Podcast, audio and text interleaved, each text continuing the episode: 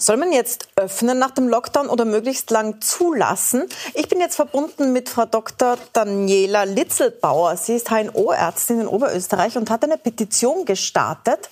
Ähm, in der heißt es, man sollte darauf achten, möglichst auf Null zu kommen. Zero Covid. Frau Dr. Litzelbauer, danke für Ihre Zeit. Sie sind nicht Vielen auf Urlaub, sondern äh, vor Ihrer Wohnzimmertapete. Ja. Wir wären gern alle auf Urlaub. Frau Dr. Litzelbauer, Sie haben äh, diese Petition gestartet, äh, wo Gesundheitspersonal sich zusammengetan hat, um die Regierung aufzufordern, nicht zu öffnen nach diesem Lockdown, sondern die Infektionen auf Null runterzubringen oder fast auf Null. Ist das überhaupt realistisch?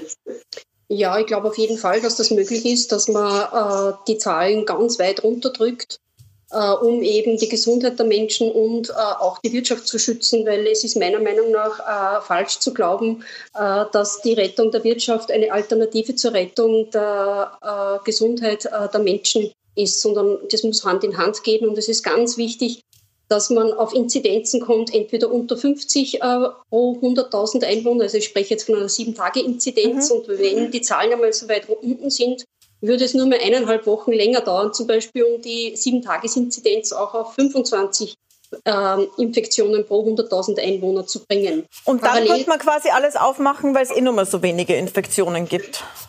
das wäre schön.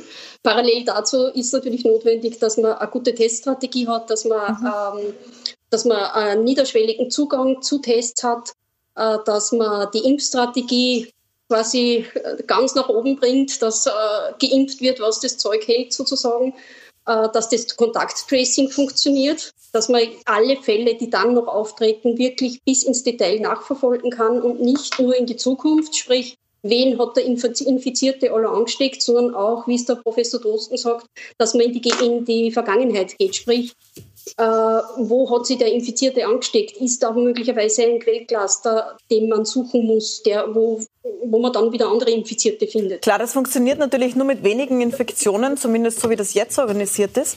Jetzt hat die Regierung derzeit im Gesetz aber nicht das stehen, was Sie sagen.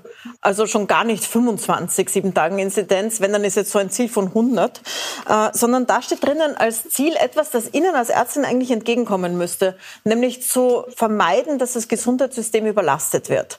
Festgemacht wird das an der Zahl der Intensivbetten. Was ist daran falsch eigentlich? Naja, dass die Infektionszahlen äh, der Krankenhauszahlen, äh, im, also die Krankenhauszahlen, umgekehrt die Krankenhauszahlen hinken den Infektionszahlen ja immer zeitlich hinterher. Wenn sie wer ansteckt, dann wird er meistens am 10., 12. Tag äh, krankenhauspflichtig und dann vergeht wieder eine Zeit, bis er intensivpflichtig wird. Das heißt, wenn man diese Strategie verfolgt, dann, dann läuft man dem Virus immer hinten nach. Man hat keine proaktive äh, Strategie. Zero-Covid ist eine proaktive Strategie.